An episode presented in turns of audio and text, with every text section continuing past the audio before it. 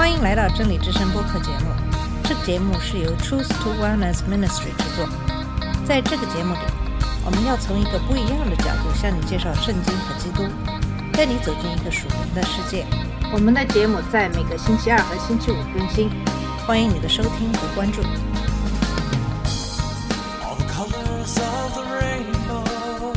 你好，我是马军。今天的节目跟大家一起学习《使徒行传》二十八章一到十四节的经文。上期节目我们追溯了保罗最终前往罗马的旅程的起点。保罗在卡斯利亚被囚禁了两年，在放弃了在犹太获得公平审判的希望后，他向凯撒提出上诉，因此他和其他囚犯一起被送往罗马。主已经向保罗保证，他将站在凯撒面前，但神并没有告诉他如何到达那里。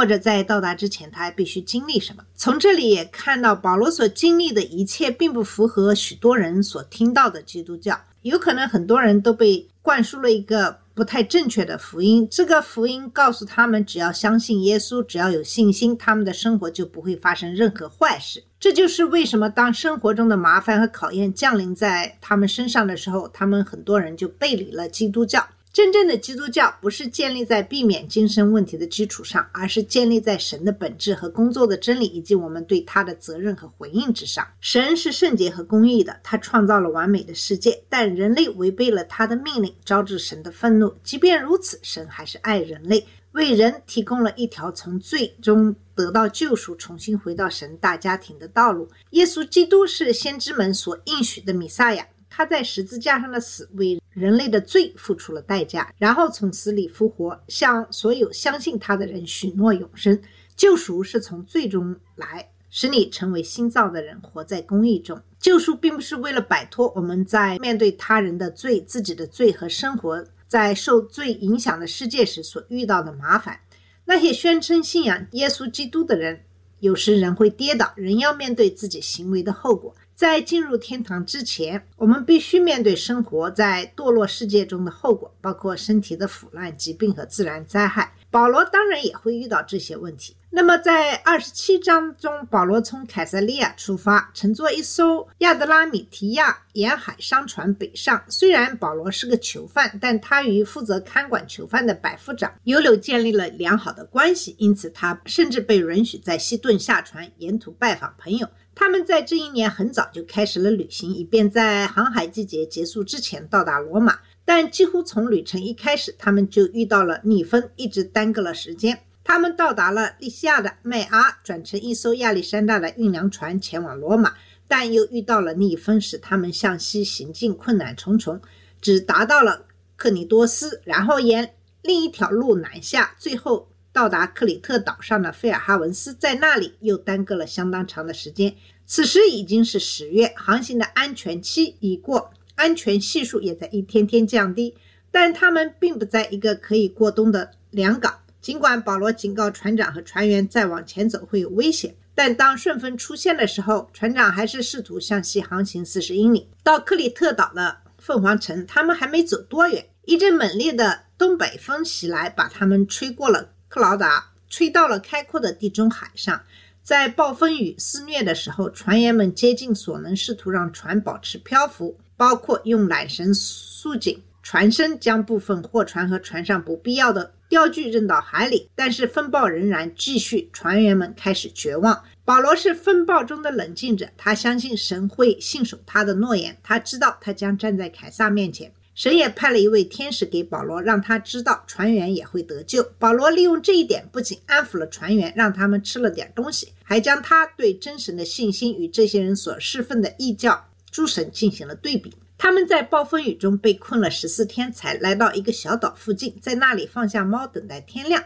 保罗又一次安抚了他们。虽然他是个囚犯，却为他们需要做的事情提供了关键的指导。早上，他们准备将船驶入一个他们现在能看到的港口。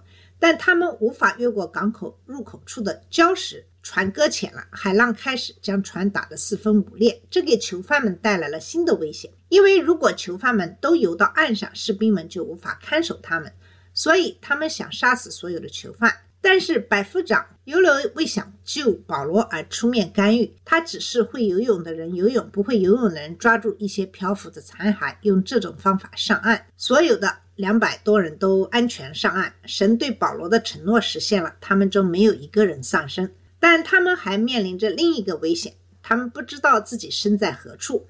对于遇难的水手来说，无论他们在哪里上岸，都会被当地人杀死或奴役。这是一种非常常见的现象。但神再次对他们施以仁慈，实现了对保罗的应许。这就是在《使徒行传》二十八章中再次看到的这个故事。首先是二十八章一到二节的经文，讲的是原住民的仁慈。经文是这么说的：“我们既已得救，才知道那岛名叫马耳他。土人看待我们有非常的勤奋，因为当时下雨，天气又冷，就生火接待我们众人。”从这两句经文，我们知道。这对保罗和同行的这些士兵、水手们来说是一个好消息。他们度过了风暴，冲过了海浪，成为罗马巡抚管辖下孤岛上的弃儿。当地人尊重这群弃儿中的罗马士兵。马耳他是一个岛屿，位于西西里岛以南约六十英里，非洲突尼斯以东约一百八十英里处。它相对较小，长约十八英里，宽约八英里。腓尼基人曾在此定居。岛名的意思是避难所。对于那些航海者来说，这无疑是一个避难所。在公元前六世纪至公元前三世纪，迦太基曾统治该岛，但罗马自公元前二百一十八年起统治该岛。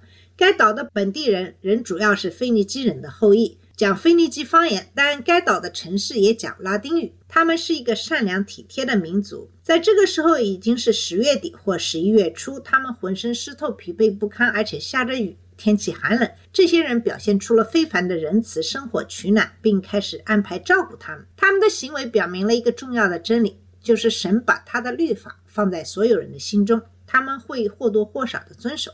保罗在罗马书第一章中也谈到了这一点。在罗马书一章二十到三十二节中，保罗谈到了不道德的不义者，这些人的所作所为显然是邪恶的。这个描述很适合那些给予他们非同寻常仁慈的马耳他人。在十四节中，保罗说：“因为没有律法的外邦人本能的行律法上的事，这些没有律法的人就是自己的律法，因为他们显出律法的功用写在心里，他们良心做见证，他们的思想。”交替控制他们或为他们辩护。虽然我们不应该对非基督徒的罪感到惊讶，但是如果非基督徒是一个好人，有着与我们相似的道德价值观，我们也不应该感到惊讶。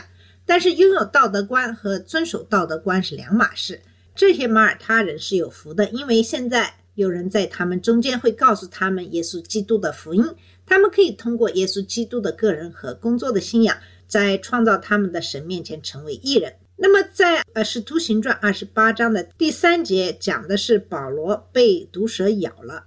经文是这么说的：那时保罗拾起一捆柴放在火上，有一条毒蛇因为热了出来，咬住他的手。这并不是什么不寻常的事情，因为蛇是冷血动物，天气寒冷时候会变得僵硬不动。陆家确认这条蛇是龟蛇，它本来是伸展开来的，而不是像有些蛇那样盘起来。它的颜色会让人觉得它只是一根棍子，火的热量会让它迅速从僵硬中苏醒过来。然后在保罗把木棍放在火上的时候，他袭击并夹住了保罗的手。虽然保罗身边有两个服侍他的人，而且他也是大家能够安全上岸的关键人物，但保罗是一个非常谦卑的人，他会亲自去做一些任何。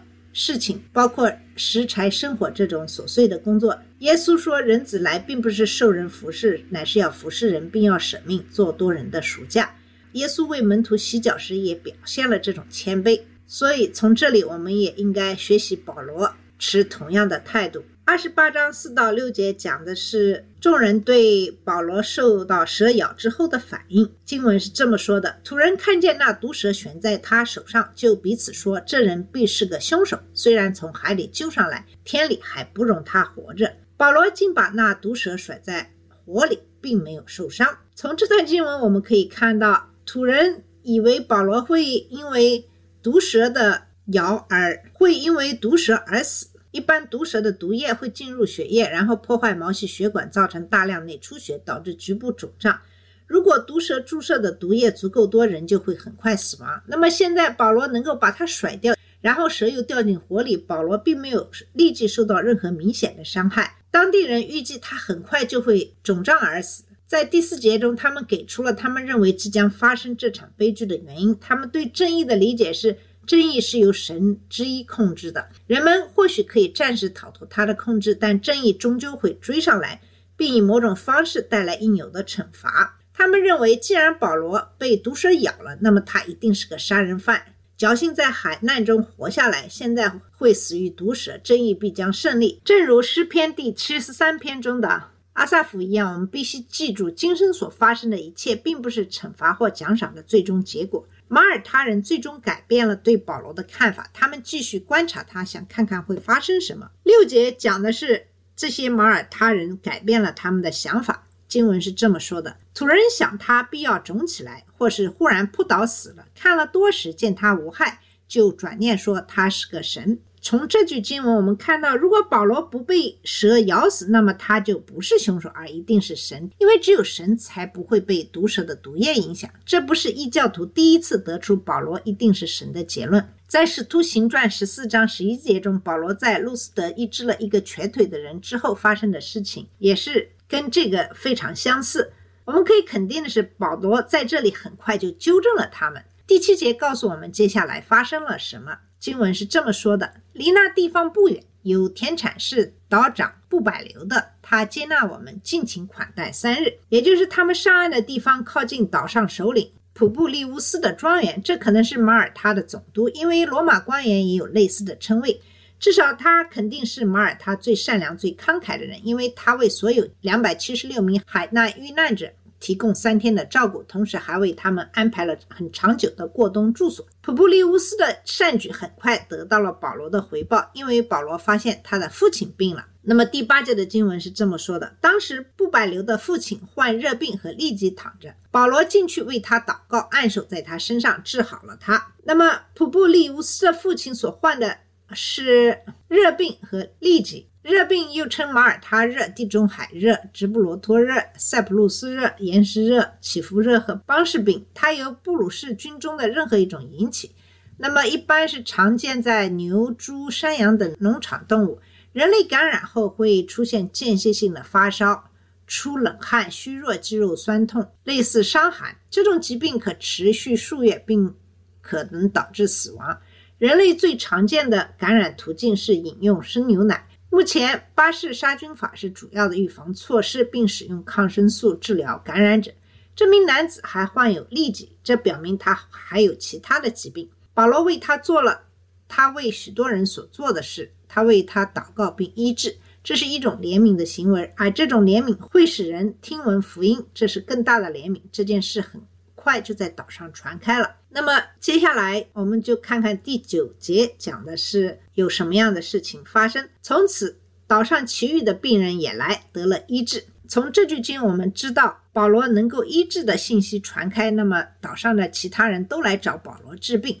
我们要注意，保罗所做的这些医治与被医治者的信仰无关，并不是作为某种特殊崇拜仪式的一部分来完成。他只是到了普布留的父亲那里祷告，按手在他身上，然后治好了他。其余的人都来找他，并得到医治。虽然神可以按照自己的品格和话语做任何他想做的事，虽然他今天确实恩慈的医治了人，但有些人声称自己拥有使徒医治的恩赐是虚假的，因为他们并没有按照使徒们的方式去做。路加在这里没有详细说明，但我们可以有把握的认为，保罗所做的与他在其他地方所做的一样。他向他们宣讲福音，这里的神迹和其他地方的神迹一样，为保罗向他们传讲因信耶稣基督得罪赦免的好消息打开听觉的他们。传说马耳他的教会就是在这个时候建立的。普布留斯成了教会的第一任的牧师。第十节讲的是原住民的荣誉，经文是这么说的：他们又多方的尊敬我们，到了开船的时候，也把我们所需用的送到船上。从第十节我们也可以看出，保罗与当地人建立了良好的关系。第十一节告诉我们，他继续前往罗马之前，在马耳他逗留了三个月。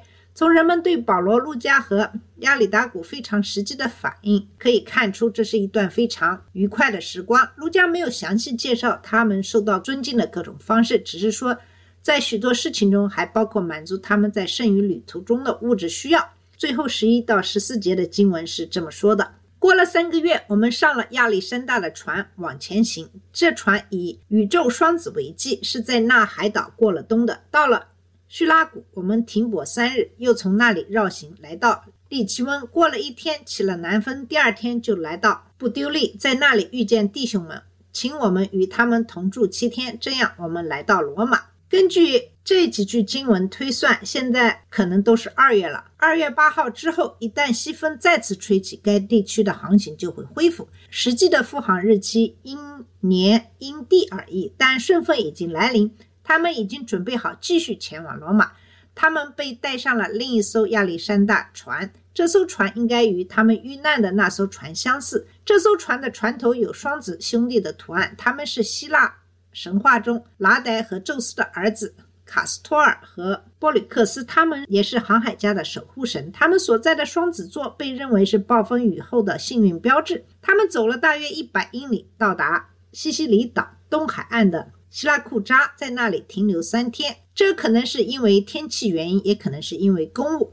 据传言，保罗在这三天里非常忙碌，并在那里建立了一座教堂。他们从希拉库扎出发，前往位于意大利南端的。雷吉翁，他们等待了一天，等待南风带他们穿过墨西拿海峡。好天气对避开卡利布迪斯漩涡和希拉岩石的危险非常重要。然后他们沿着海岸线前行两百英里，到达那不勒斯湾最隐蔽的普特奥利港。他们在这里上岸，与那里的弟兄们一起度过了七天。到这里，这个保罗在海上的航行基本上就结束了。